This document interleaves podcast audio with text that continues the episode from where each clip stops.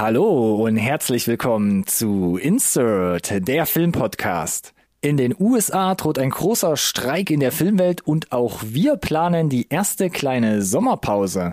Aber seid gespannt, wir haben für euch die interessantesten Releases der nächsten Wochen von den Bäumen gepflückt. Fallobst taucht dagegen bei den Neuigkeiten auf, denn da werden so einige ältere Pflaumen aus den 90er und 2000er Jahren zu neuem Leben erweckt. Und bei den Trailern steht mit Dune 2 endlich die wilde Fahrt auf großen Würmern an und Neil Blomkamp darf sich mit Gran Turismo an einer Videospiel-Ikone zu schaffen machen. Wie immer gilt, bleibt dran, nicht verpassen.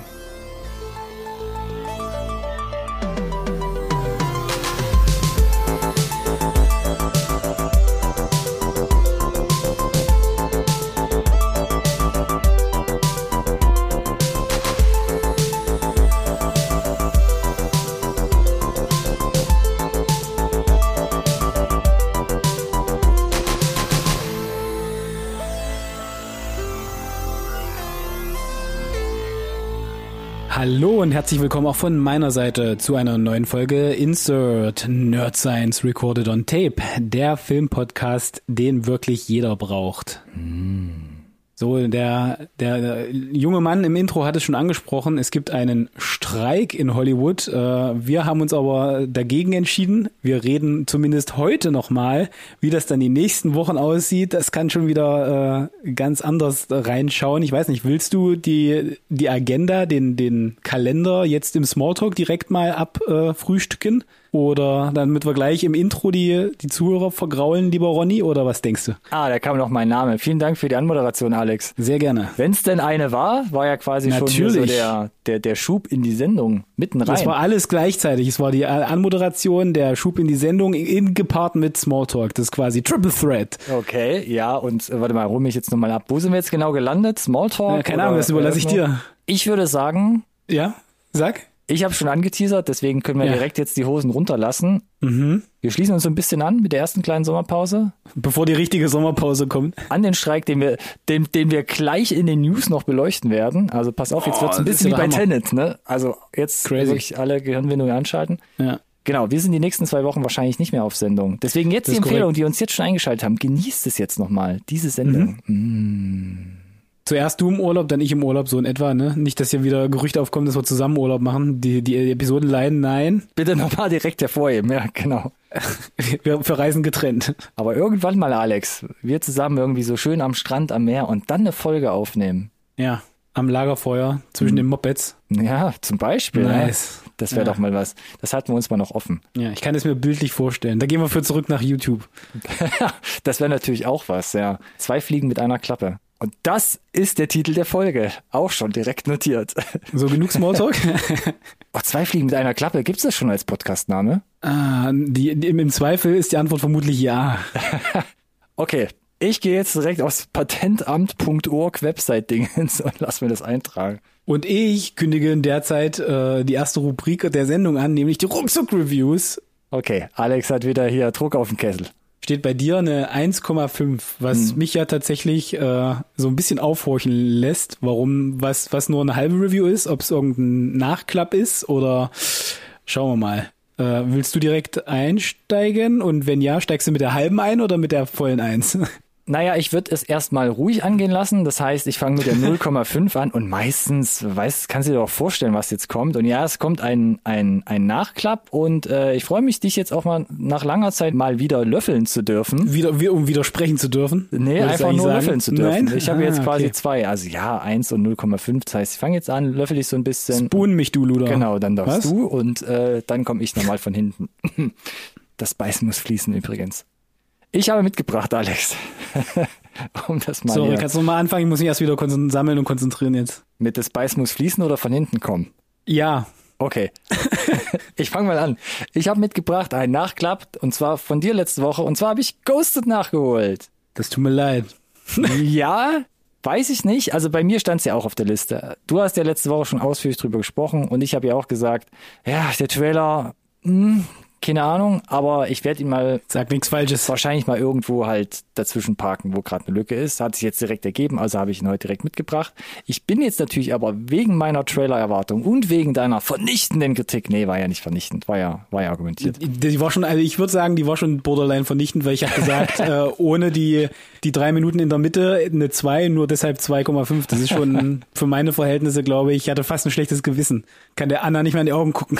da könnt ihr auch noch so nicht, mal Das ist so gelogen, das ist so gelogen, Alex. Ich könnte so oder so nicht. Ja, das ist völlig richtig. Ach so, unwürdig, unwürdig, unwürdig. Absolut korrekt. Okay, verstehe.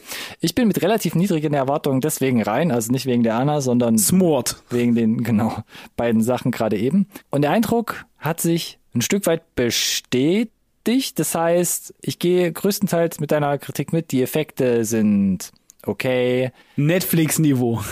Classic. Ja, o- o- ja, lassen wir das mal so stehen. Wüsste ich jetzt nicht, wie es kontern könnte. Vielleicht äh, gibt's ja auch so verschiedene Projekte auf Netflix. Ich fand, größter Kritikpunkt war ja unter anderem bei dir, dass die Chemie zwischen dem Paar, also Ja. Chris Evans und Anna de Armas, nicht vorhanden war. Ich fand's okayisch. Ich glaube, bei mir lag es halt nicht nur an der einfach tatsächlich ey, in, in, in echt nicht so richtig vorhandenen Chemie, wobei ich ja gesagt habe, dass es YouTube-Videos gibt, wo sie sich so ein bisschen privater geben, wo du merkst, dass sie sich, glaube ich, ganz gut verstehen. Ich glaube, es ist auch ein bisschen äh, Regieanweisung gepaart mit dem Drehbuch und zwar diesem Ja, Hin und Her. definitiv. Ja, definitiv. Das ist für mich, dass ich so so so extrem raus war. Ja, auch, auch wie der Film anfängt auf diesem, auf diesem Bauernmarkt und es wirkt halt doch alles extremst gekünstelt und wie dann direkt die erste Nacht miteinander verbracht wird, etc., etc., etc. Ja. Aber ja. fand ich weniger schlecht als gedacht. Story natürlich super austauschbar, hatten wir in der letzten Yes. Folge auch schon, da gab es ja auch eine große Schnittmenge mit Operation Fortune. Haben wir Mhm. alles schon besprochen. Insgesamt fand ich, hat der Film, obwohl es so ein Actionfilm ist mit so großen Sequenzen, er hat für mich so nicht so richtig große Spitzen in der Erzählung, dass ich Nee, dachte, der hat überall, muss ich mich hat, aber hat festhalten. überall der Biss gefehlt, in jeder Hinsicht. Fand ich. Und das, Der was du Action hat der Biss, hast, Biss gefehlt, der Romanze auch und lustig war er auch nicht wirklich, sind wir mal ehrlich. Das, das stimmt irgendwie schon, genau. Und irgendwie hatte man ja überall auch den Eindruck, habe ich alles schon mal irgendwie gesehen. So. Wie hast du es mal, hast du nicht mal gesagt so, dass du so komplett geflatlined bist den Film über eigentlich? Ich überlege gerade, wo war denn das zuletzt? Das war, glaube ich, es ist so gu guter Kandidat für, dafür, ne? der geht schon in die bisschen. richtige Richtung. Ich Ja. muss ja, äh, wo ich das das letzte Mal hatte, es fällt mir gerade äh, spontan ein, ist the, ist the Woman King. Da, da, das war, das konnte ich nicht nachvollziehen, was die Leute da gesehen haben, aber was ich nicht gesehen habe anscheinend. Aber anderes. Was anderes mich ja Thema. viel noch interessieren würde, ist, konnte die, äh, die Mitte was, die drei Minuten in der Mitte? Oder ja, es, war, das, ja, war das nicht es, dope? es, es war schon witzig. Es war schon witzig. Weil ich saß da und dachte mir, ist euer Ernst gerade? Weil irgendwer muss sich da schon einen krassen Spaß für erlaubt haben, oder? Ja, Weil ja, das ist ja schon, also ein bisschen davon ein netter Gag, vielleicht kennt man sich so, ne? Aber irgendwann ist es so ein, come on, das ist, jetzt ist es schon so ein bisschen Fanservice. Und es war ja halt so, wie es inszeniert war, war es ja extrem comic-esque. Und, und völlig off im Vergleich zum Ja, Rest. Ich richtig, meine, es ist alles richtig. sehr überzeichnet. Ja. Inklusive des Superbösewichts mit seinem falschen französischen äh, Akzent, Ja. den er nicht braucht. Ja. Aber das war schon im Vergleich nochmal sehr, sehr, sehr, ja. Ja, Überzogen. Und, und es ist natürlich immer ein bisschen ein komisches Gefühl, wenn quasi sowas, gerade so, ein, so, ein, so, ein, so eine Zusammensetzung aus, aus mehreren Cameos in diesem Zusammenhang, um es mal nicht zu sehr zu spoilern, wenn das quasi so das Highlight schon ist. Und zum Schluss haben wir ja nochmal ein Cameo, wo ich dachte, oh, Den habe ich nicht verstanden. das, das muss natürlich irgendwie sein, um das irgendwie Also die, nochmal. die in der Mitte, Äh. da wusste ich noch nicht, wo genau der Film hingeht. Hm. Aber waren jetzt rückblickend so ein bisschen, waren die super off, weil sie auch konträr stehen zu all- allem, was der Film so genremäßig probiert. ja. Und der letzte ist halt in einer, in, in der finalen Actionsequenz. Und ich weiß, dass sie den extra deswegen da reingepackt haben, dass er so ein bisschen irgendwie da dazwischen grätschen soll, ja, dieser Cameo. Aber holy moly, das habe ich nicht verstanden. Also das war wasted on me. Mal abgesehen, wie diese Sequenz an sich auch inszeniert ist, fand ich auch ach, super, super weird. Ansonsten Na, vor allem die, die Stakes sind super high in dieser letzten Sequenz mit, ne? Und Schwerkraft oder, oder Mhm. Fliehkräfte sind der Endgegner und äh, wird auch ausgiebig erklärt, warum, aber dann ist am Ende Zeit zum Knutschen, ne? Weil äh, Gefahr gebannt. ja, Nee, was ist los mit euch so, ne? die Liebe überflügelt alles, Alex. Wie wir am Lagerfeuer. Und wie gesagt, und dann, und dann das Ende, was ich gesagt habe mit dem, er ist jetzt mein Boyfriend und er kennt alle Spionagegeheimnisse und das ist okay so. Ja. Und die US-Regierung hat gesagt, Go for it. Naja, was willst du noch eine Bewerbung schreiben, ah, wenn er sich doch direkt on, quasi ey. practical da herauskristallisiert ah, hör auf, hör auf, hör auf, hör auf. Also, Reicht genug, genug darüber geredet, weil genau, ich, ich, ich, ich, will noch abschließen, ich will noch abschließen, vergleichbar mit The Lost City, den fand ich auch nicht so gut und The Greyman, da haben wir uns auch schon dran, an, dran abgearbeitet. Ghosted kann man schauen, vielleicht eine nette Abendunterhaltung. Ich glaube für viele sicherlich schon, aber es ist, der Film ist, ist forgettable. Und das ist so, äh, vielleicht, ich, ja, das ist das schlimmste einfach Prädikat, unter seinen Möglichkeiten, ja. Meistens. Ja. Ich werde ihn nicht groß in Erinnerung behalten, leider. Das, die Zutaten sind da halt, das ist das, was ich mich so ärgert. Mhm. Was gibst du denn so punktemäßig noch? Oh, das ist eine gute Frage. Ich glaube, oh, da müsste ich nochmal nachgucken, was ich da gegeben habe. Das kann ich dir gerade gar nicht mehr sagen. Eine 2 war es ja bestimmt nicht, das wäre ja schon ganz schön, ganz schön dreist. Nee, das ist nicht das, was ich gegeben hätte. Eine 2 war Aber eine 3? Ich müsste jetzt ein bisschen langsamer reden, um. Aber ich vermute mal, dass es eine 2,5 war. Das ist, äh, das wäre ja nur, das wäre ja nur schlussendlich richtig und würde ja dann auch entsprechend meine äh, gut gemeinten 2,5 matchen. Und äh, Alex, ich stelle jetzt habe ich genug darüber gesprochen und du hast hoffentlich ein Rating parat. Nein, denn ich hab's, ich hab's noch gar nicht geratet. Ich hatte anscheinend so. Mach's so doch live, Junge. So, so Respekt davor. Du, du hast dich ja noch auf eine 2, auf eine 2,5, ne? Hast du dich ja noch hochgeschaukelt, geschoben. Ja. Und ich würde sagen, ich habe Avatar letztens eine 3 gegeben mit meinen äh, Argumentationen und würde deswegen, glaube ich, auch nochmal im Vergleich sagen und wie wir es jetzt auch nochmal zusammen herausgestochen haben, ich gehe da bei der 2,5 mit. Ja, das Bester Mann, Ronny, bester Mann. That's it. Gut. So, wir hatten ja jetzt zuletzt, wer genau hingehört hat, äh, ich muss gestehen, so die 2023er Filme, die wir in der Kritik hatten. Ich weiß noch, wir hatten ja sowas wie Cocaine Bear auch mitgebracht. Mm. War jetzt alles nicht so. Ein nicht moderner so? Klassiker, Alex. Ja, aber also unsere letzten Reviews waren alle irgendwie nicht so nicht so doll ähm, und ich habe mir dann deswegen überlegt, äh, vielleicht liegt das tatsächlich an der Spielfilmqualität. Lass doch mal lass doch mal eine Serie mitbringen mal wieder. Mm. Vielleicht sieht's da besser aus. Die machen ja gerne mal qualitativ hochwertigen Kram und ich hatte ja auch erzählt, dass ich äh, noch äh, erfolgreich im Apple TV Plus Probeabo stecke. Ja, hast du da auch was mitgebracht, wo wir letztens vielleicht schon mal drüber gesprochen haben? Äh, das ist korrekt. Mm. Ich habe mitgebracht die erste Staffel Ted Lasso. Ach, Ted Lasso. Oh, ich dachte Severance. Ah, nice try. Mm. But no. Close enough. So, jetzt wait, wait for it. Uh, Ted Aber Lasso, ja, bin ja? gespannt, bin gespannt. Gesamt, Gesamtwertung im IMDb aktuell eine 8,8, was ist zur Top, Top 83, also in den Top 100 der besten Serien aller Zeiten. Eiten, Eiten. Und die der Rotten Score für die nur die erste Staffel, die, die und, äh, können das nämlich schön trennen. Hier ist 92 Kritiker, 95 Zuschauerscore. Ja, das ist äh, Luft nach oben, Alex, aber sehr gut. Ich nehme es mal direkt vorweg. Das ist tief gestapelt. 5 von 5. Erste Staffel. Ich bin oh, äh, krass ja, ich bin immer noch super geflasht, muss ich gestehen. Ich bin immer noch im Rausch, tatsächlich. Äh, wir sind gerade mitten in der zweiten Staffel. Die bringe ich wahrscheinlich dann in zwei Wochen dann mit oder in drei Wochen, wenn wir wieder aufnehmen. Ich kann jetzt tatsächlich so ein bisschen nachvollziehen, woher der, der Hype kommt. Denn überall links und rechts habe ich gehört, Ted Lasso, Ted Lasso, Ted Lasso ist Dito, es. Und Dito, äh, wir ja. sind in der dritten Staffel ja. Ähm, muss ja einen Grund dafür geben, dass es bis zur dritten Staffel gereicht hat und nicht mhm. abgesetzt wurde. Worum geht's denn überhaupt, ne? Ein Football-Trainer wird. Du meinst Soccer, Alex, Soccer. Nein, ein Footballtrainer in den USA wird einen Job angeboten, Soccer zu spielen, also unseren, unseren Fußball. Und der sagt dazu und äh, ja, zieht entsprechend äh, in, nach London, um dort einen Erstligaverein zu coachen. Ähm, gespielt von Jason Sudeikis und ich kannte die Figur schon so ein bisschen überspitzt von Saturday Night Live und ja. war was, was, da war es absoluter Klamauk. Mhm. Und das ist Ted Lasso gar nicht und das war mir so nicht bewusst. Mhm. Das wird nie cringy, es hat das ganze Drehbuch ist, das ist die, die große Stärke, ich weiß gar nicht, wie ich anfangen soll, ja. Also das Cast ist on point.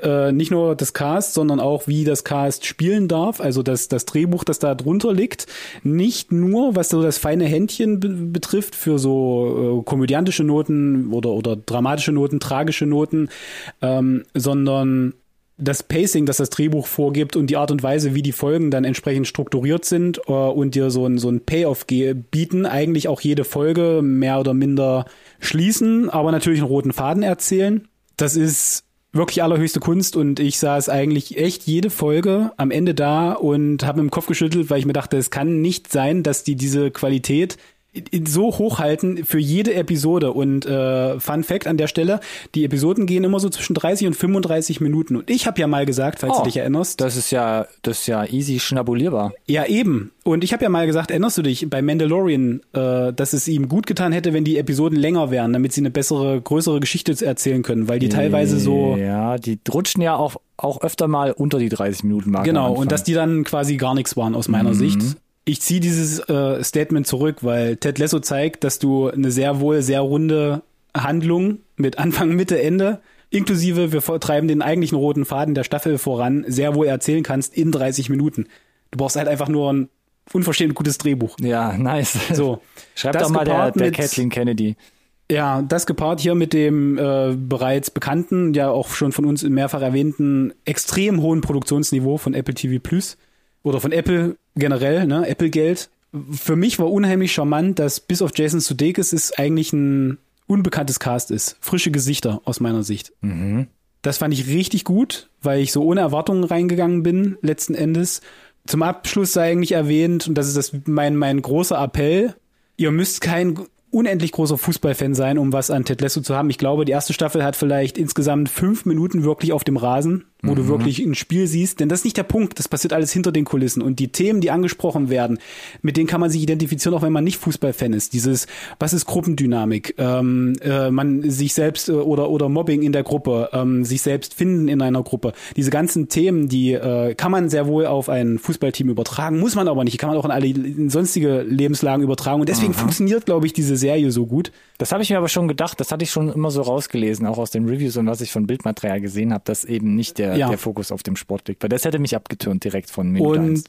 es ist absolut äh, magische zehn Episoden. Ich kann es nicht anders sagen. Ich bin Magisch. Also, es ist, ja, es ist wirklich, es ist einfach so unglaublich schön. Es, es wird nie so, es rutscht nie ins Cringy ab. Das Dramatische rutscht nie in, ne, dass es dir das am liebsten ausmachen würdest, ab. Ähm, es ist immer, es ist so eine gute, guter Balanceakt, den diese, die, dieses Skript die ganze Zeit hinkriegt äh, oder auch das äh, das Editing, wie sie es halt zusammenbringen dann, äh, dass ich nicht ich kann komme aus der Lobhudelei tatsächlich gar nicht raus äh, und wie gesagt kann nur sagen gucken auf jeden Fall, weil das absolutes Gold, was da Apple an der Hand hat, wissen sie auch. Ich hoffe, dass die Qualität so bleibt in der zweiten Staffel, in der dritten Staffel, die gerade läuft, die ist in ein oder zwei Wochen abgeschlossen und kann das nur jedem ans Herz legen und sage deshalb nochmal äh, Bestwertung 5 von 5.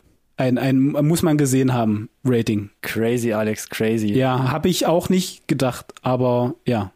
Das ist auch eine schöne Überleitung zu unserem heutigen Sponsor der Folge, Apple TV Plus. Apple TV Plus ist ein Streamingdienst. Nee, leider nicht, leider nicht. Leider noch nicht. Das war anscheinend eine ernst gemeinte Meinung von Alex, der 5 von 5 für Ted Lasso gibt und mir dabei die Frage quasi nahelegt, besser als Barry? das kannst du gar nicht vergleichen und nein. Okay. Also äh, ich weiß, ich erinnere mich, das war das letzte Mal, dass ich auch fünf Sterne gegeben habe. Äh, auch übrigens wieder eine Serie, by the way, kein Film. Staffel, warte, welche Staffel war das, wo du 5 von 5 Dritte Staffel, Dritte Staffel, genau. von Barry, Genau, genau, die die vierte vierte, vierte läuft gerade, die letzte. Komplett andere Baustelle, aber ähm, kannst du beide auf den Podest stellen zusammen. Okay. Shake hands, gut. Genau. Ich versuche quasi sport. jetzt nochmal die, die Essenz aus deiner Review rauszudrücken. Da ging es um sportlich und lustig. Mhm. Ich drehe das jetzt komplett um und habe mitgebracht als meine zweite vollwertige Review The Whale von Darren Aronofsky. Ja, ah, der kam aber flach. Wieso kam der flach? Bauchklatscher. Ups. Hm, ja, der war jetzt auch nicht so gut, Alex. Nee. Da hätte ich jetzt schon mehr besser. Erzähl doch mal. Okay, hättest mir besser reinrätschen können. Also, neuester Film Oh von Darren Aronofsky. Kennt man, ne? Mother oder The Wrestler zum Beispiel. Das waren so, oder Black Swan auch noch dabei. Yes. Requiem for a Dream auch Requiem noch. for a Dream, yes. Mhm. Also alles so starke, düstere Dramen. Und Ja, aber dunkler, ne? Und Ja, düster, genau, dunkler. Ja, ja, und äh, ich fand, ich fand so vom, vom Trailer her, ich habe jetzt The Whale natürlich noch nicht gesehen, äh, ging auch schon ein bisschen in eine andere Richtung. Ich meine, Mother war auch schon ein bisschen was, äh, Mother ist ja mal komplett off. So, Stimmt. Das ist ja, Ja. mit was willst du das vergleichen? fair enough. Also hier, The Whale, wer spielt mit? Brandon Fraser, hatten wir ja auch schon so oft drüber gesprochen, ist ja bei den Oscars, ne, durfte die Trophäe mitnehmen als bester ähm, Hauptdarsteller. Oft schon vorher auf den Filmfestivals, ne, Standing Ovations hat man gehört für seine Performance mhm. und wow, wow, wow, mhm. groß, groß, groß. Deshalb, deshalb aber, haben wir uns ja auch gewundert, warum The Way ja, jetzt so spät nach Deutschland kam. Richtig, aber wir haben auch gehört, dass äh, der Film an sich unterm Strich vielleicht gar nicht mal so geil ist, ne? So dieses Blond-Phänomen, ja. Äh, Oscar-Nominierung für Anna de Armas, aber vielleicht der Film gar nicht mal so toll. Ja. So, deswegen bin ich gespannt, was du sagst. Ich habe aber auch gehört, der ist zwar richtig gut, aber äh, den guckst du halt einmal und äh, ist halt devastating, danach vielleicht nicht nochmal unbedingt. So, und jetzt kommst du. Genau, jetzt komme ich nochmal. Lass mich noch kurz das Cast abschließen. Hong Chao spielt noch mit. Ach so, Sadie Sink, die man zum Beispiel kennt von Stranger Things und Ty yeah. Simpkins äh, spielt noch eine kleine Rolle. Und es geht um Charlie, der gespielt wird von Brandon Fraser, und der lebt nämlich zurückgezogen und arbeitet von zu Hause aus als Tutor bzw. Lektor und hat, ja, sprichwörtlich ein schweres Problem. Seit einem prägenden Schicksalsschlag tilgt er seine Selbstzweifel sowie seine innere Verletztheit mit ungesundem Essen. Über 300 mhm. Kilo bringt er auf die Waage, was ihn nahezu unbeweglich macht. Doch bevor seine Gesundheit unter seinem Gewicht sprichwörtlich zusammenbricht, möchte er sich mit seiner Tochter versöhnen. Ist das Cast denn so klein, wie du gerade rezitiert hast? Ist es, weil im Trailer kam schon raus, dass es eher so, ich will nicht sagen Kammerspielartig ist, aber das ist genau äh, das. Es gibt quasi noch die Ex von Charlie, da habe ich gerade den Namen nicht auf dem Schirm und es gibt noch einen Pizzaboten, der kurz auftaucht. Ja. Let me Google that for you, damit ich hier natürlich die beiden noch kurz nennen darf. Die Mutter wird gespielt, beziehungsweise die Ex-Frau von Samantha Morton. Und Dan the Pizzaman von äh, Satya Sritaran. Jetzt habe ich so wirklich. Und jetzt so, hast du sie alle? Jetzt habe ich so gut wie alle, außer noch eine, eine, eine junge Sadie Sink, die wird von JC Sink gespielt. Könnte sogar die Schwester sein. Who knows? Ha. Klingt danach. Darum geht's. Ich fange mal wieder an mit Bild und Ton. The Whale gedreht oder zumindest halt äh, endproduziert auf Seitenverhältnis von 4 zu 3. Hm? Ist zumindest okay. jetzt nicht irgendwie so wie ähm, The Lighthouse, ne, so fast eins zu eins, sondern ist noch ein bisschen. Naja, aber naja, ja. Ist, ist, ist trotzdem was eigenes. Fand, fand ich ganz cool. Hat so einen klaustrophobischen Kniff, weil erstens, also der, der Frame, gerade wenn es heutzutage nur noch auf 16 zu 9 irgendwie ausgespielt wird, hast du direkt mhm. so ein mhm. beklemmenderes Gefühl. Ein Glück hast du dich für den nächstgrößeren TV entschieden. okay, lass, lass ich mal so stehen. Es ist alles sehr low-key, also auch gerade was die Beleuchtung, angeht, alles sehr zurückgefahren, alles runtergefahren, weil es tatsächlich wie ein Kammerspiel die meiste Zeit in einem Wohnzimmer spielt. Also fast, mhm, fast mhm. ausschließlich möchte ich nicht sagen, aber zumindest ausschließlich in der Wohnung zu 99 Prozent und fast nur in dem Wohnzimmer. Also ja, Kammerspiel. Da gehen ja bei uns auch immer so die Glocken Ist an. Ist erstmal cool, ja. Wie gesagt, minimalistische Ausleuchtung, weil man wirklich auch, ich glaube, on Location gedreht hat, bin ich mir aber nicht zu 100% sicher. Es gibt auch kaum Kamerafahrten, wenn, dann sind die eher sehr ausgewählt oder halt so vom Schauspiel noch motiviert, ne, wenn gerade was sehr Emotionales passiert oder so. Recht, recht klassisch, muss man sagen. Und jetzt zur Kritik beziehungsweise bevor ich zu dieser komme, ich habe mich auch noch mal so rumgehört, weil ich dachte so, hm, ich habe jetzt ein bestimmtes Bauchgefühl zu dem Film. Was sagen denn andere dazu? Würde ich mir gerne mal abholen. Und ich fand es ganz interessant, der Wolfgang M. Schmidt hier von Filmanalysen oder von der Filmanalyse, fing an, die, der hat letzte Woche, hatte die Review dazu gepostet und meinte, Darren Aronofsky nervt mit seinem Torture-Porn, Mitleidsfilm und mit gefühlt 500 Streichern versucht er ihr Theater als Filmkunst zu verkaufen. Und arbeitet sich dann quasi 20 Minuten an dem Film ab. Das äh, zahlt ja ein bisschen das ein, was ich eingangs gesagt habe, ne? Richtig. Er macht das natürlich super argumentativ, geht da aber hart ins Gericht ich bin da, bin da nicht ganz, ziehe da nicht ganz so wirklich mit der, mit der flachen durch. Fange aber mit zwei das Sachen. Das ist auch nicht unser Anspruch. genau. Fang, aber er macht's ja, er argumentiert es ja top. Zwei Sachen. Ja, Brandon Fraser spielt es wirklich sehr, sehr gut.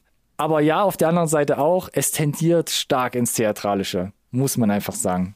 Also so ein bisschen, naja, nicht Overacting, sondern wie du gesagt hast, weniger so dieses Film, sondern mehr Theater. Genau. Aber warum ist das so? Mm. Also ja, Kammerspiel. Einmal weiß halt, wie, wie so ein, ja, wie so ein Bühnenstück auch sich anfühlt und gefühlt auch von der Adaption sehr ähnlich halt einfach, ja, adaptiert wurde, übertragen wurde. Was mir aber echt schwer lag, ist die Charaktere. Trotz aller Schwere und Backstories sind relativ eindimensional. Man fokussiert sich auf das, was die Charaktere sein sollen, ne? Eigentlich alle durch die Bank irgendwie heartbroken, Mhm. Und er wird nochmal was erzählt, also auf der Tonspur hat das und das erlebt, hat das und das gemacht, um das nochmal zu vertiefen. Es wird mir aber nicht gezeigt, weil wir eben in diesem Kammerspielartigen Setting sind. Mhm. Absolut furchtbar ist die Rolle von Sadie Sink. platter und unsympathischer kann man keine Figur zeichnen, habe ich selten wirklich so plump gesehen. Es ging mir von Minute eins richtig auf die Nerven. Da dachte ich so, wird sie einfach so eingeführt? Pubertät. Ja, genau. Es wird auch im Film diskutiert, ist das jetzt nur eine Teenie-Phase?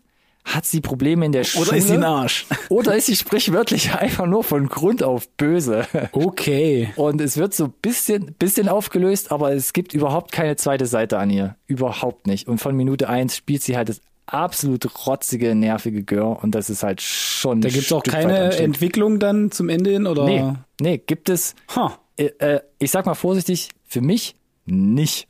Komme ich aber gleich nochmal zu. Okay. Und die komplette Emotionalität, die der Film so übertragen will, wirkt halt auch ein bisschen stark erzwungen. Ja, es wird eben viel erzählt, Verlust, Verlust, Verlust, Verlust. Niemand scheint aber aus diesem Wirkungsbereich von Charlie heraustreten zu können, obwohl diese ganzen Schicksalsschläge alle schon fast ein Jahrzehnt oder so zurück sind. Also die Ex hängt noch an ihm fest, die Tochter, die ihm immer noch nach zehn Jahren Vorwürfe macht, die Freundin, die sich trotz der gemeinsamen Vergangenheit immer noch an ihn klammert und um ihn kümmert. Also es, auch quasi von der Erzählung haben sich die Charaktere einfach da schon nicht innerhalb des Stückes weiterentwickelt. Mhm, mhm. und das Schauspiel, wie gesagt, wirkt halt ein Stück weit auch plakativ. Und Wolfgang M. Schmidt muss ein bisschen recht geben.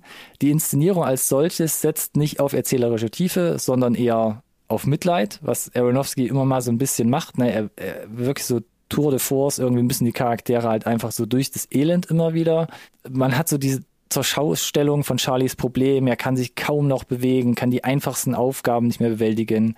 Es wird auch immer wieder gezeigt, explizit und wie er jetzt aussieht und es wird immer wieder darum gesprochen, ähm, dass ihn Leute dann so ab, ab, fast schon abstoßend finden. Im Gegensatz dazu wird die Verbindung zur Tochter aber kaum thematisiert, bis einfach nur eine Szene auftaucht, wo er am Telefon ist und im nächsten Frame steht sie bei ihm in der Wohnung nach zehn Jahren Funkstille. Und dieses Verhältnis wird so rückblickend immer so ein bisschen betrachtet, aber ich habe es einfach nicht gespürt. Dass, also warum ist sie jetzt plötzlich da? Wie spielt es zusammen? Und was muss mir das jetzt eigentlich für einen emotionalen Impact jetzt eigentlich mitgeben, dass sie jetzt wieder zusammen sind? Und die Frage, die ich mir dann auch gestellt habe, oder nochmal, was ich als Vergleich herangezogen habe, ist The Father. Mein Platz eins in den mhm, Top mhm, Ten mhm, vor, äh, jetzt muss ich nochmal überlegen, letztes Jahr, Jahren. vorletztes Jahr, vor zwei Jahren. Völlig anderes Kaliber, gleich mhm. gelagert mhm. von der Inszenierung. Aber abgesehen von diesem genialen Kniff bezüglich der Montage und Ausstattung bei The Father, ja. erlebt man die Veränderungen hautnah mit den Charakteren mit. Also es ist so eine analoge Charakterentwicklung. Bei Sadie genau. Sink nämlich ist es zum Schluss so ein digitaler Knopf, der so umschaltet, um Charlies Figur die finale Erlösung zu geben und fast schon von so einer himmlischen Absolution sprechen zu können. Und das fand ich so, uh, okay, dann blend mir jetzt den Abspann ein. Ich habe verstanden, was du wolltest, aber das war halt echt so, das war jetzt ein bisschen zu sportlich noch zum Schluss. Und auch Olivia Coleman in der Faser, nachvollziehbar, ne, zerbricht sie immer mehr an mhm, diesem nicht mhm, körperlichen mhm, Verlust, war eigentlich alles wesentlich besser und das fehlt halt einfach bei The Whale.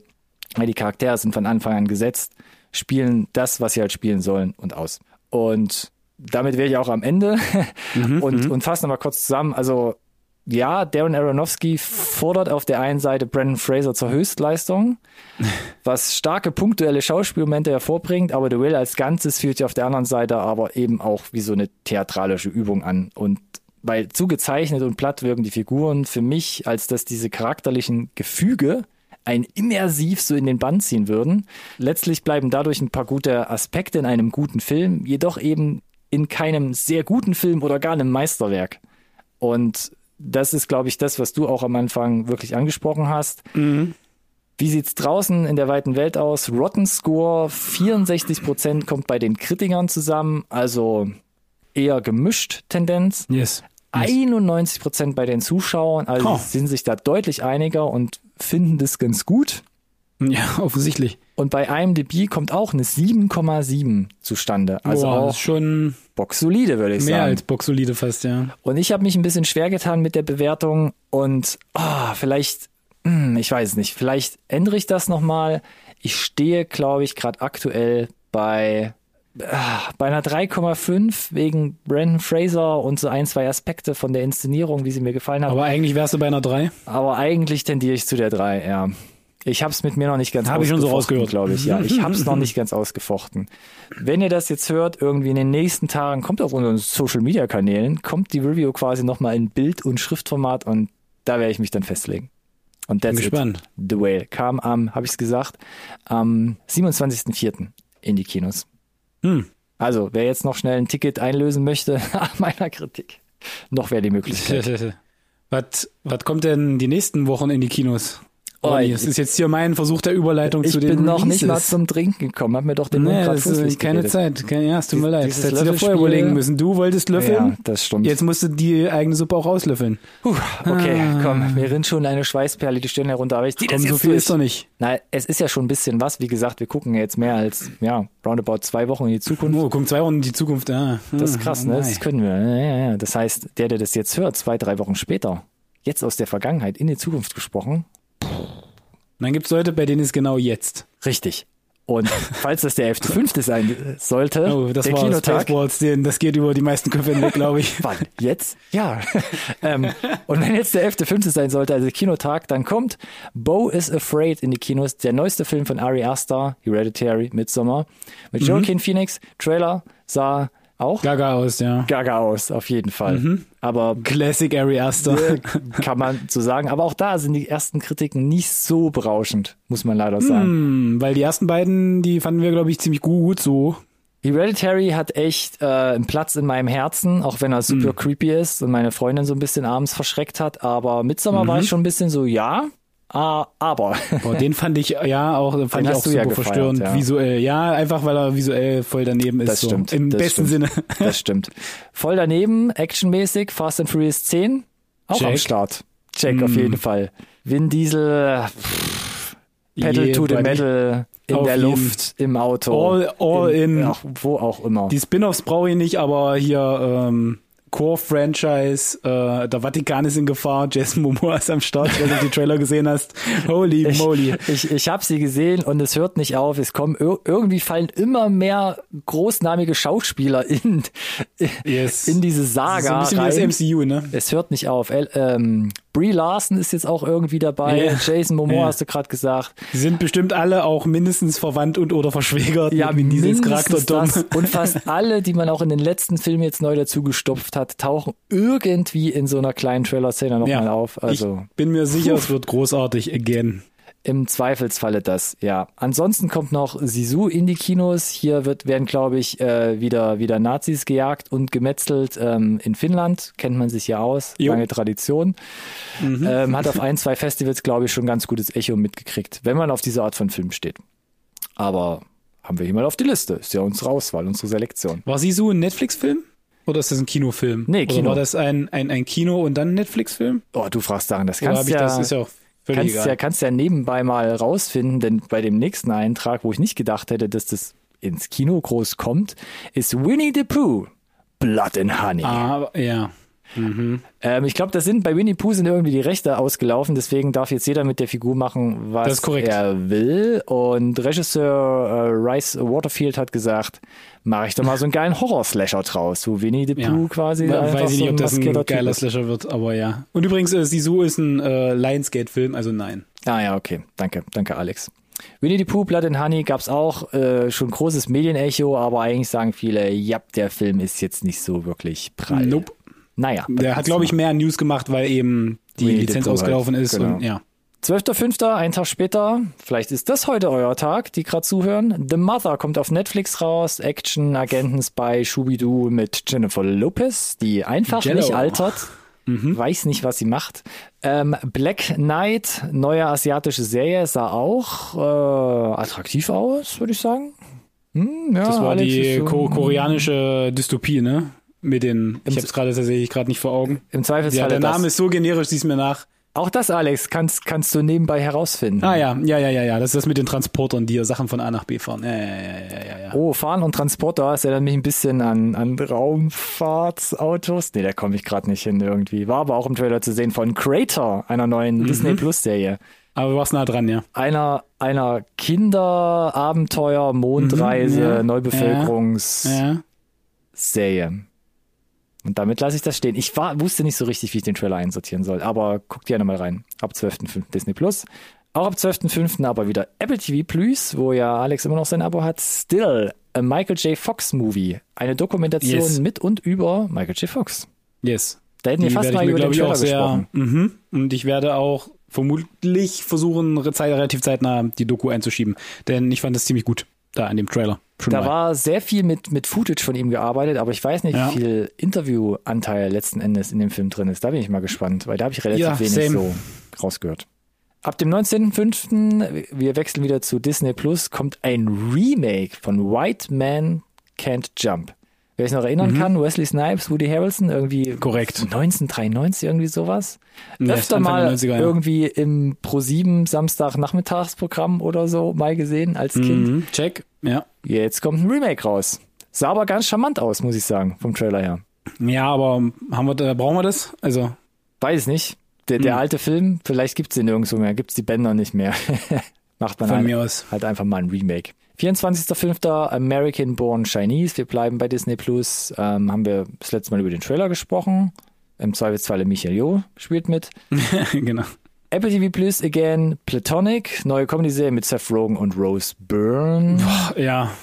Boah, da, boah, da fand ich den Trailer schwierig. Da hast du mein, mein, meine tonale Tonblende gerade, hast du schon so wahrgenommen, ne? Ja. Am Ende. Weiß ich auch nicht. Maybe, maybe. Hm. Apple TV Plus. Bring's gerne mit. Die nächsten Wochen, Alex. 25.05. fast schon Ende Mai hier. Ariel die Meerjungfrau. Jetzt auch das Real Life Neuverfilmungsdingens. Äh, Cool. ja, Hale Bailey. Nochmal Hale Bailey. Nicht Barry. Melissa McCarthy, Aquafina. Ja, auch so eine, eine, eine Frau, die überall mitspielt. Bin raus. Ja. Bei den Realverfilmungen ganz allgemein. Ja, Dito habe ich so, äh, nee, habe ich glaube ich gar nichts gesehen bis jetzt. Ja, habe ich bis jetzt gar nichts gesehen. Ich habe, glaube ich, relativ viel davon gesehen. Ah, Hier, äh, Schön und das Biest, äh, Lion King. mhm. Uff. Den Ja, gut. Kram. Mulan habe ich gesehen. Oh, ah habe eigentlich fast alles Mulan habe ich auch Holy gesehen. moly. Stimmt, oh, da habe ich mich ein bisschen geärgert. Weil Ich wollte gerade sagen, mit Tradition soll man nicht brechen, aber habe ich schon anscheinend. Naja, was soll's. Aquafina habe ich gesagt, zwei Kino-Release an einem Tag. Ab 25.05. kommt nämlich auch Renfield in die Kinos. Da spielt sie mit. An der Seite von Nicholas Hoult und Nicolas Cage, der hier Dracula Mm. spielt. Yes, Doppel Niklas. Was sagst du zu dem Trailer? Hatten wir ja, glaube ich, nie drüber gesprochen, oder? Nee, aber nicht, fand's ganz äh, interessant, lass mich so formulieren. Sah, die Action sah ganz, ganz witzig aus. Wir mal gucken, ob, äh, ob zusammenkommt. Ich weiß nicht, was so sein will.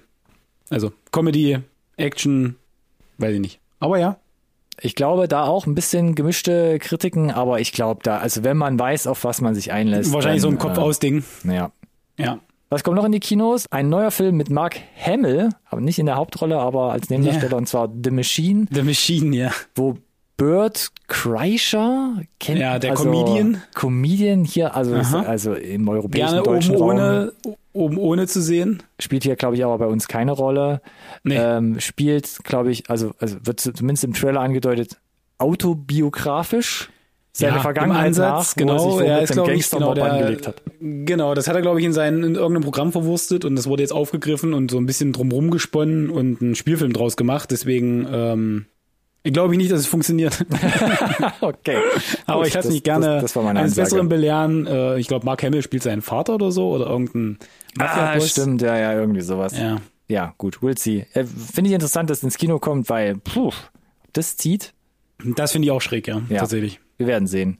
Wir sind auch gespannt bei Fuba, kommt auch am 25.05., aber auf Netflix als Serie mit Arnold Schwarzenegger. Haben wir ja auch schon breit und lang diskutiert. Auch da. Mal sehen. Yes. Mal sehen. Okay. Ich, sorry, ich bin schon über den, über den nächsten gestolpert. 26.05. Blood and Gold. Das war die Nazi-Nummer von Netflix. Ach so, wegen Netflix. dumm von ah, mir. ja, stimmt, genau. Alex, wie kann man denn da durcheinander Ja, kommen? Sisu, ja. Nee, Mensch. kann man eigentlich nicht, aber das war's halt. Das kommt doch aus, das kommt doch jetzt aus Deutschland. Ja, ja, ja. Ja, also- aber da hatte ich den Knoten drin. Ja, okay, verstehe. Ja, Blood and Gold. Andere Nazis, die kaputt gehauen werden. Tarantino-eske Nazi-Jäger, Nazi-Gold, bla. Mhm. Hatten wir gesagt, sah Dingens. ganz spannend aus. Ja, sah tatsächlich spannend aus, auch wenn ich es gerade nicht äh, in Worte artikuliert bekomme, aber tatsächlich, ja. Tarantino-esque, hm? Lass uns doch mal reinschauen, vor allem wenn es die deutsche oder eine deutsche Handschrift trägt, mit auch einem gewissen deutschen Cast. Uh, und damit sind wir, glaube ich, durch die Releases, Alex. Das war jetzt, da haben wir uns hier aber ordentlich durchgechoppt, Ge würde ich ordentlich sagen. durchgehangelt, meinst ja. du? Und damit kommen wir zu den Neuigkeiten, alten, alten. Haben wir zu den Neuigkeiten. Ah. Und da haben wir auch ein bisschen was auf der Liste. Aber ich glaube, die ersten Sachen kommen wir vielleicht relativ gut durch, die ich noch so abwegig im Intro als Fallobst bezeichnet Ich wollte gerade sagen, du hast mich mit dem Durchhangeln voll hängen lassen, Mr. Bouldermeister. Mr. Fallobst, ja, durch, durchhängen, Zum- durch, durch. Ja. Mhm. Es geht um ein Soft-Reboot von Cliffhanger übrigens. Danke, Für alle, die Alex. sich wundern, was hier los ist.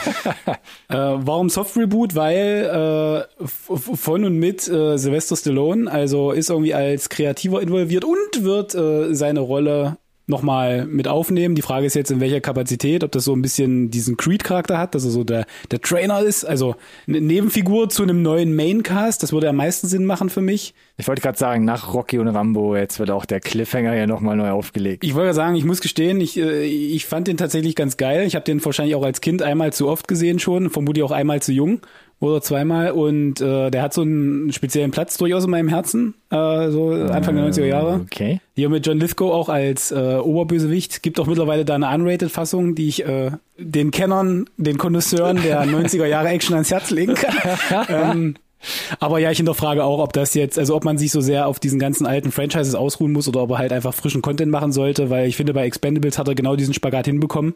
Diesen Kniefall vor dem alten Kram, aber mach mal was Neues. Also mach's, Ja. ohne dass es irgendwie ähm, diese, äh, diesen Ballast von früher hat. Lass mich so formulieren. Ich muss sagen, Cliffhanger bei mir, ja, gesehen, aber ich kann mich an nicht mehr viel erinnern. Natürlich so diese ikonischen Szenen, die da drin vorkommen, aber ich müsste mir nochmal neu geben, Yeah, um den wirklich für mich auch nochmal neu oder Ne. generell einsortieren Großartige zu können. 4K-Abtastung davon. Ah, okay, gut. Tatsächlich, Alex, da bist du anscheinend wirklich sprichwörtlich absolut gut im Bilde, was es angeht. Danke. Und ja. Das waren die 90er, jetzt kommen wir zu den 2000er, die besten Weißt du, wer auch Hits. ständig- ständig- Und von ständig- heute, Alex? Ja, we weißt du, wer auch ständig gut im Bilde ist? Pedro Pascal. Not bad. Auch da, literally, sprichwörtlich. Oder? Mandalorian, ähm, Serien, Hits, mehr oder weniger. Grad Space Daddy, absteigenden Zombie. Daddy. Zombie äh, Daddy, äh, Daddy in Daddy. allen Gassen, Genau. ja. Überall taucht er auf, Game of Thrones ja auch schon absolviert. Und Genau. jetzt, jetzt in das Cast aufgenommen worden für Gladiator 2. Korrekt. Hatten wir ja darüber gesprochen, glaube ich, schon mal, dass es den gibt. Ich bin mir nicht mehr wird. sicher, wir wollten Oder? schon mal wir? über das Cast sprechen, Ja. wir haben es dann noch rausgestrichen aus Genau, Zeitgründen, glaube ist auf jeden Fall ein relativ dickes Cast um äh, Denzel Washington, äh, Barry Keegan haben wir ja jetzt, äh, war der sogar Oscar nominiert? Ja, er taucht da irgendwo mal auf, zumindest, glaube ich, ja. Ja, ja, Paul Mescal und jetzt eben auch Pedro Pascal. Und ich finde tatsächlich so in dieses Gladiator-Universum kann ich mir äh, visuell gut vorstellen, dass er da reinpasst. Ich hinterfrage Äh, natürlich nach. Alltagsrassismus, Alex. Was? Nee, ich rede von den Smoky Eyes und dann schieb ihn da mal rein. Okay. Äh. Hast dich noch gerettet bekommen. Und ja, also ich, ich brauche keinen zweiten Gladiator. Für, für mich steht der erste auch auf so einem, so, so einem kleinen Podest. Ich weiß, du fandest ihn jetzt nicht so nicht so gut oder Er ist hast, hast kaum so noch Erinnerung dran? Ja, er ist irgendwie bei, bei mir hat er nicht so eingeschlagen. I don't know. Ich fand den wirklich, wirklich stark. Äh, Hört man von einigen, ja. Ja. Ja, war nicht auch für 10 Oscars nominiert oder so? Schau mal. ja. Äh, Auch Also, da sage ich das war, im das war ein Brett. Ja.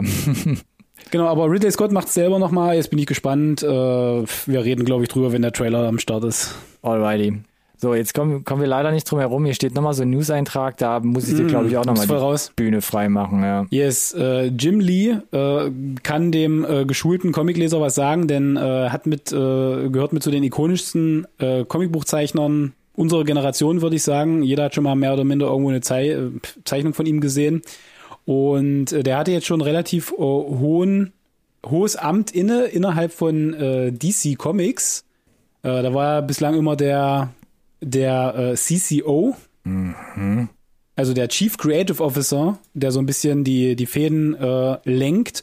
Und jetzt wurde ja relativ viel getauscht äh, unter Warner-Führung, äh, inklusive neue kreative Spitze, was die Filme betrifft. Wir haben darüber gesprochen. Ne? Hm, James Gunn. Und jetzt auch hier, äh, DC Comics, äh, wird er jetzt äh, der, der Präsident, äh, behält seine Chief Creative ähm, äh, Rolle in, aber ist jetzt auch noch der Obermufti, also ganz oben drauf. Und äh, das macht ihn relativ einflussreich, wenn es so um die äh, Geschicke, das Lenken äh, von DC Comics geht und hat wahrscheinlich auch einen größeren Einfluss auf das, was James Gunn äh, da macht in Zukunft, äh, weil sie auch gesagt haben, dass ja die Verfilmung näher an die Comics ranrücken sollen und so weiter und das alles, it's all connected, war ja die Aussage, ne? Animationsserie, gleiche, ähm, gleiche äh, Leute, die dann die Realverfilmung machen, sprechen dann die Animationsfiguren und äh, vielleicht teilen mit Comics und so weiter. Und ich gehe davon aus, dass es jetzt ein Schritt in diese Richtung ist. Für mich, schade, dann hat er vielleicht nicht mehr so viel Zeit zum Zeichnen, denn ähm, das hat er richtig dolle drauf. Ich bin gespannt, äh, wie er sich da in der Rolle schlägt. Zufrieden? Ja, ich glaube, das war alles richtig, was du gesagt hast. Das glaube ich auch. Und von daher lass uns doch einfach zu, zum, zum, zum nächsten Thema kommen. Genau, und wir hatten das Wort Streik hier schon mal äh, ab und zu äh, reingeworfen. Und ähm, genau, es gab ein großes Thema, das ging so ein bisschen durch die Medien, eher jetzt weniger auch wieder hier im deutsch-europäischen äh, Raum, aber Ja. es heißt, die quasi die, die, die Gilde der Schreiberlinge, das klingt Korrekt. klingt ein bisschen mittelalterlich Im schon. Deutschen ist es so ein bisschen schwierig, ne? Ja, genau. Hat sich irgendwie nicht mit den großen Film- und TV-Produktionsstudios in den USA über neue, ich sag mal, Tarifverträge oder so Abmachungen einigen können. Das kommt noch in Deutschland ganz gut, ja, glaube ich. Ja, nennt's genau. Tarifverträge. Danke. Ja. Oh, das ist aber gerade hier, ich mache quasi also Hu, ne? Äh, Die- die- heiße die- Sohlen, dünnes Eis. Die Autoren Verdi hat zu Streiks aufgerufen. genau. Das, genau, man konnte sich nicht einigen und jetzt gibt's, jetzt wurde ein Streik angekündigt. Und Genau. es hat unter anderem zur Folge, dass zum Beispiel, zum Beispiel Late-Night-Shows relativ Late-Night-Shows schnell sind- einfach ausfallen. Korrekt. Wir haben jetzt Und auch noch weitere Folgen. Genau, wir haben also nicht nur Late-Night-Shows, also Colbert, Jimmy Fallon, äh, Saturday Night Live. Jimmy Kimmel, äh, das sind die Daily Late Night Shows. Dann hast du jetzt hier Saturday Night Live, die äh, wöchentlich oder bi-weekly äh, rauskommen. Da ist jetzt sogar in Gefahr, dass vielleicht gar kein Season-Finale mehr geben wird, sondern das ist einfach äh, endet die die Staffel. Und äh, wir hatten das schon mal vor, ich weiß gar nicht, wann das war, 10 Jahren, 15 Jahren hatten wir so einen richtig großen Streik Mhm. auch in die Richtung. Und ja, da kriegst du vielleicht in Deutschland jetzt gerade nichts davon mit, aber wir fallen dann irgendwann in so ein Content-Loch. Dadurch. Ich glaube auch. Und das hatten wir damals auch schon. Da ging es dann noch so mit, oh, Lost geht nicht weiter und was nicht alles irgendwie dranhing und musstest irgendwie länger warten, bis irgendwie ausproduziert ist. Und wir haben jetzt auch die Situation teilweise, dass irgendwie Staffeln nicht weitergedreht werden können, weil irgendwie die Schreiber fehlen. Ähm, also es macht schon eine relativ große Welle in der Szene zumindest. Und ich gehe Ja. davon aus, dass wir das früher oder später irgendwie durchaus merken können. Ten. Je Mit- nachdem, wie mit die sich Wiederholungen. da einigen oder nicht. Mit Wiederholungen mir auch, oder dass wir halt einfach auf, auf, auf Sachen länger warten müssen, Alex. Ja, also ich könnte mir vorstellen, dass wir da in äh, drei Wochen, wenn wir wieder auf Sendung sind, frühestens, könnte sein, dass wir da nochmal drüber sprechen müssen. Wollen wir damit den Sack schon zumachen? Denn es gibt ja Dinge, die sind schon so gut wie fertig, Alex. Oh my, du willst äh, direkt zu den Trailern hecheln? Können wir gerne ich machen. direkt mal rüberhüpfen und jetzt wird's wirklich Das. Spice ruft. Das Spice muss fließen. Es wird sommerlich und hot, denn Dune 2, da kam jetzt endlich der Trailer raus. Fand ich richtig Komm gut. nicht- komm nicht umhin. Alex, deine Meinung. Ich wollte gerade sagen, ich komme nicht umhin, gewisse Ironie zu erkennen, weil du warst ja tatsächlich äh, gar kein Fan vom ersten Teil. Mhm, ja. Also so gar nicht. Ich habe keinen Film gesehen, nach wie vor. Ich wiederhole meine Kritik. Wo war der Film in dem Film? äh, gut, der, der, ich finde, ich find, der Trailer ist kein richtiger Trailer. Es ist nur so ein, wir reihen mal so ein paar, paar Bilder aneinander und zeigen so eine halb komplette Sequenz, wie er da halt, wie du es im Intro schon gesagt hast, den, den Sandwurm reitet. äh, Oh Gott, kannst du das bitte nochmal umformulieren? ich fand, ich fand, dass da die YouTube-Compression dem Trailer keinen Gefallen getan hat, weil für mich war das einfach nur ein riesen Klumpen grauer Matsch die Wie bei ganze Zeit. Avatar, ähnlich wie bei Avatar, ja. Ganz, ganz schlimm. Äh, meine Empfehlung wäre da, guckt euch an, wie The Flash das gelöst hat. Ladet den Kram in 4K hoch. Ich glaube, da passiert irgendwie, was die Compression betrifft, was anderes und das sah wesentlich besser aus. Deswegen ärgert mich das hier extrem, weil ich glaube, audiovisuell, ich fand Dune 1 gut. Ich fand, die große Leinwand war aber dafür nötig und der, der dicke Sound. Ich könnte mir vorstellen, dass das hier auch so ist. Und äh, wenn man eins sagen muss, dann, wenn der Villeneuve ruft, dann kommen die Leute, weil das Cast ist witzlos. Ja, also man hat alle aus dem ersten Teil natürlich irgendwie so Alle, die noch leben. Was? Und jetzt stehen ja noch so Namen wie Christopher Walken, Florence Pugh, die man auf jeden Fall hier im Trailer wieder sieht, auch so ein Hansdampf. Mm. Ja. Und Lea Seydoux sieht man Lea auch, ja. Seydoux, ja, Ja. taucht auch auf. Ja, das ist äh, plus äh, das Cast halt vom ersten Teil. Ja, da ist schon Ja. was los so. Und ähm, ja, also ich kann nur sagen, der Villeneuve neben Christopher Nolan hat eine Handschrift, die mich so überhaupt gar nicht triggert. Und auch in dem Trailer, ich weiß es nicht, da ist, ah, ich kann es nicht nachvollziehen. Hier, also das, hier kann ich es nochmal sagen, hier war ich am Flatline in diesem Trailer. Ja, ich, ich muss sagen, nicht, ich fand den Trailer auch nicht, ich fand Sorry. den Trailer jetzt auch nicht besonders gut, ne? Weil ich finde, äh, Villeneuve hat eine geile Cinematografie äh, mhm. und Bildsprache, die kommt auch in seinen Filmen gut raus und hier, ne, sei das ein Arrival oder Blade Runner, äh, großartige Filme und du erkennst eigentlich auch immer, dass es ein Villeneuve-Film ist. Und Dune 1 hat diese Momente auch. Mhm. Der Trailer für Dune 2 hatte die aber gefühlt nicht wirklich, außer mhm. vielleicht ein oder zwei kurze Einstellungen, wo man es erahnen konnte. Und deswegen weiß ich nicht, ob der Trailer, ich weiß nicht, ob die Szenen einfach noch nicht fertig sind oder ja, keine Ahnung. Ja, Kinorelease 2. November, da kann man ja noch ein bisschen an den an der einen oder anderen Schraube drehen. Ja, oder das halt mal in 4K rausrendern und hochladen. Ähm, so oder so, es wurde ja angekündigt, dass es mehr Richtung Kriegsfilm tendieren soll, also mhm. jetzt quasi mit offenem Visier äh, richtig losgeht, was ja im ersten Teil so mehr, mehr so hinterhal hinterhältig abgelaufen ist. Mhm. Äh, von daher glaube ich, dass wenn ich da am 2. November die größte Leinwand mir verfügbar wähle, dann äh, könnte mir das doch wieder ganz gut gefallen. Wer leider bei YouTube hängen geblieben ist, hier noch ein kleiner Tech-Nerd-Tipp, äh, wenn ihr 1080p Material habt, ihr aber den besseren Codec bei YouTube wollt, ihr müsst euer Material nur um 120 Pixel aufblasen, statt 1920 Pixel auf 2048 und schon kriegt ihr den VP9 Codec. Bitte, danke, Bildungsauftrag erfüllt. Willst du das mal als äh, Direct Message an, an Mr. Villeneuve schicken, damit wir den Dune-Trailer nochmal äh, in, in ordentlich gucken können, weil... Mh. Hm. Wir kommen gleich nach dem nächsten Trailer nochmal drauf zu, aber ich würde ihm empfehlen, einfach unsere Social Media Kanäle zu abonnieren. Dann kann er mit ja, uns gut, selbst eigenständig Plan, in Kontakt treten, wenn er Zeit hat. Ja, die letzte Nummer, die wir mitgebracht haben, ist äh, Gran Turismo. Und wir hatten ja letzte Woche über die CinemaCon gesprochen und dass da äh, hinter den verschlossenen Türen Trailer gezeigt wurden. Und jetzt hat sich Gran Turismo endlich eine Woche später. ist da herausgeballert mit 300 km/h Spitzengeschwindigkeit auf die auf die sozialen Medien und äh, YouTube-Plattformen. Und ich jetzt nicke einfach sprechen, durch. Ich nicke einfach fleißig Was der Neil Blumkamp da jetzt gemacht hat, denn ähm, das basiert ja so ganz lose auf wahren Begebenheiten. Mhm, Nämlich, auch das sehen wir auch. Ja. Genau, das sehen wir ja in dem Trailer auch, dass es quasi diese äh, Gran Turismo Academy gab. Äh, da erinnere ich mich dran als äh, damals aktiver Spieler. Damals. Äh, früher, als ich noch jung war. Und okay, das Ei hast du dir jetzt selbst gelegt. genau. Und ähm, dass quasi da eine selektierte Auswahl dann ein bisschen trainiert wurde, weil schon ein bisschen mehr dafür nötig ist, als nur gut virtuell fahren zu können, ne? körperliche Belastung und so weiter, dass man vielleicht das Gespött von äh, in Anführungszeichen echten Rennfahrern wird, all das wird aufgegriffen. Und mhm. was der große Selling Point war, ist, wie geil sie die Rennsequenzen gedreht haben.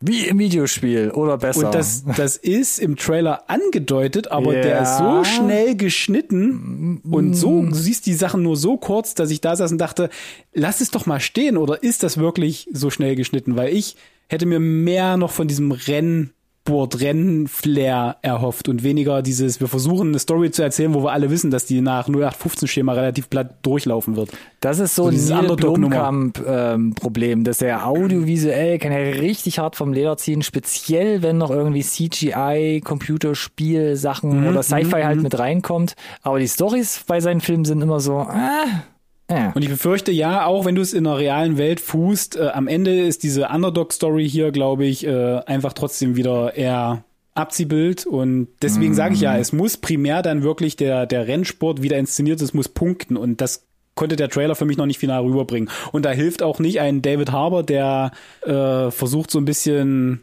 weiß ich nicht, den, den, den Bad Coach ja, ja. zu den, seinen Whiplash zu channeln. Weicher Kern, aber wahrscheinlich ja. bei ihm. Komm, kennen Whiplash wir doch alle für Arme und Orlando Bloom als, äh, weiß ich nicht, äh, Trainer, dem, weiß ich nicht, alles egal ist, Hauptsache gewinnen. Mal gucken.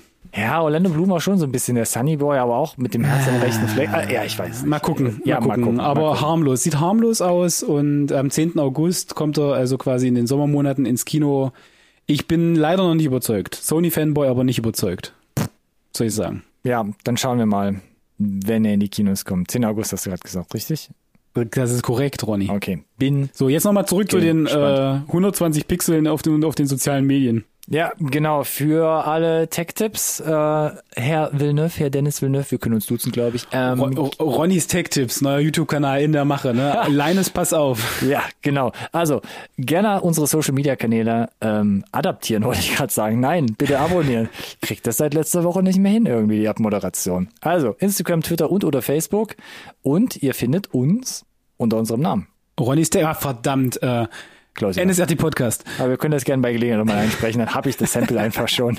Und wenn ihr das gemacht habt oder uns irgendwie anpostet oder woanders erwähnt, auch gerne den gleichnamigen Hashtag verwenden. NSRT Podcast. Wie Butter und einfach, dass sich das halt einfach wirklich jeder merken kann. Genau. Wir haben es schon angedroht, Alex. Wir Yes, sind jetzt erstmal für Wochen. zwei Wochen raus. Das heißt, wenn ich jetzt in meinen schlauen Kalender gucke, 28. Mai wären wir wieder auf Sendung. F- Früheste mögliche Sendetermin. Danke, Ronny, für diese äh, drucklose Ankündigung, dass es irgendwann auf jeden Fall wieder eine Folge Insert geben wird. Ich bedanke mich Ja, für genau. das Gespräch. Ich bedanke mich fürs, fürs Zuhören und äh, Vielleicht bis in zwei Wochen, ne? Also haltet Ja. durch. Sorry, Marc, ne? Aber wir hören uns wieder. cue die Musik, das reicht jetzt. Ich muss äh, hier Läuft zweite schon. Staffel Ted Lasso fertig gucken. Bye, bye. Okay. Viel Spaß dabei. Ciao, ciao.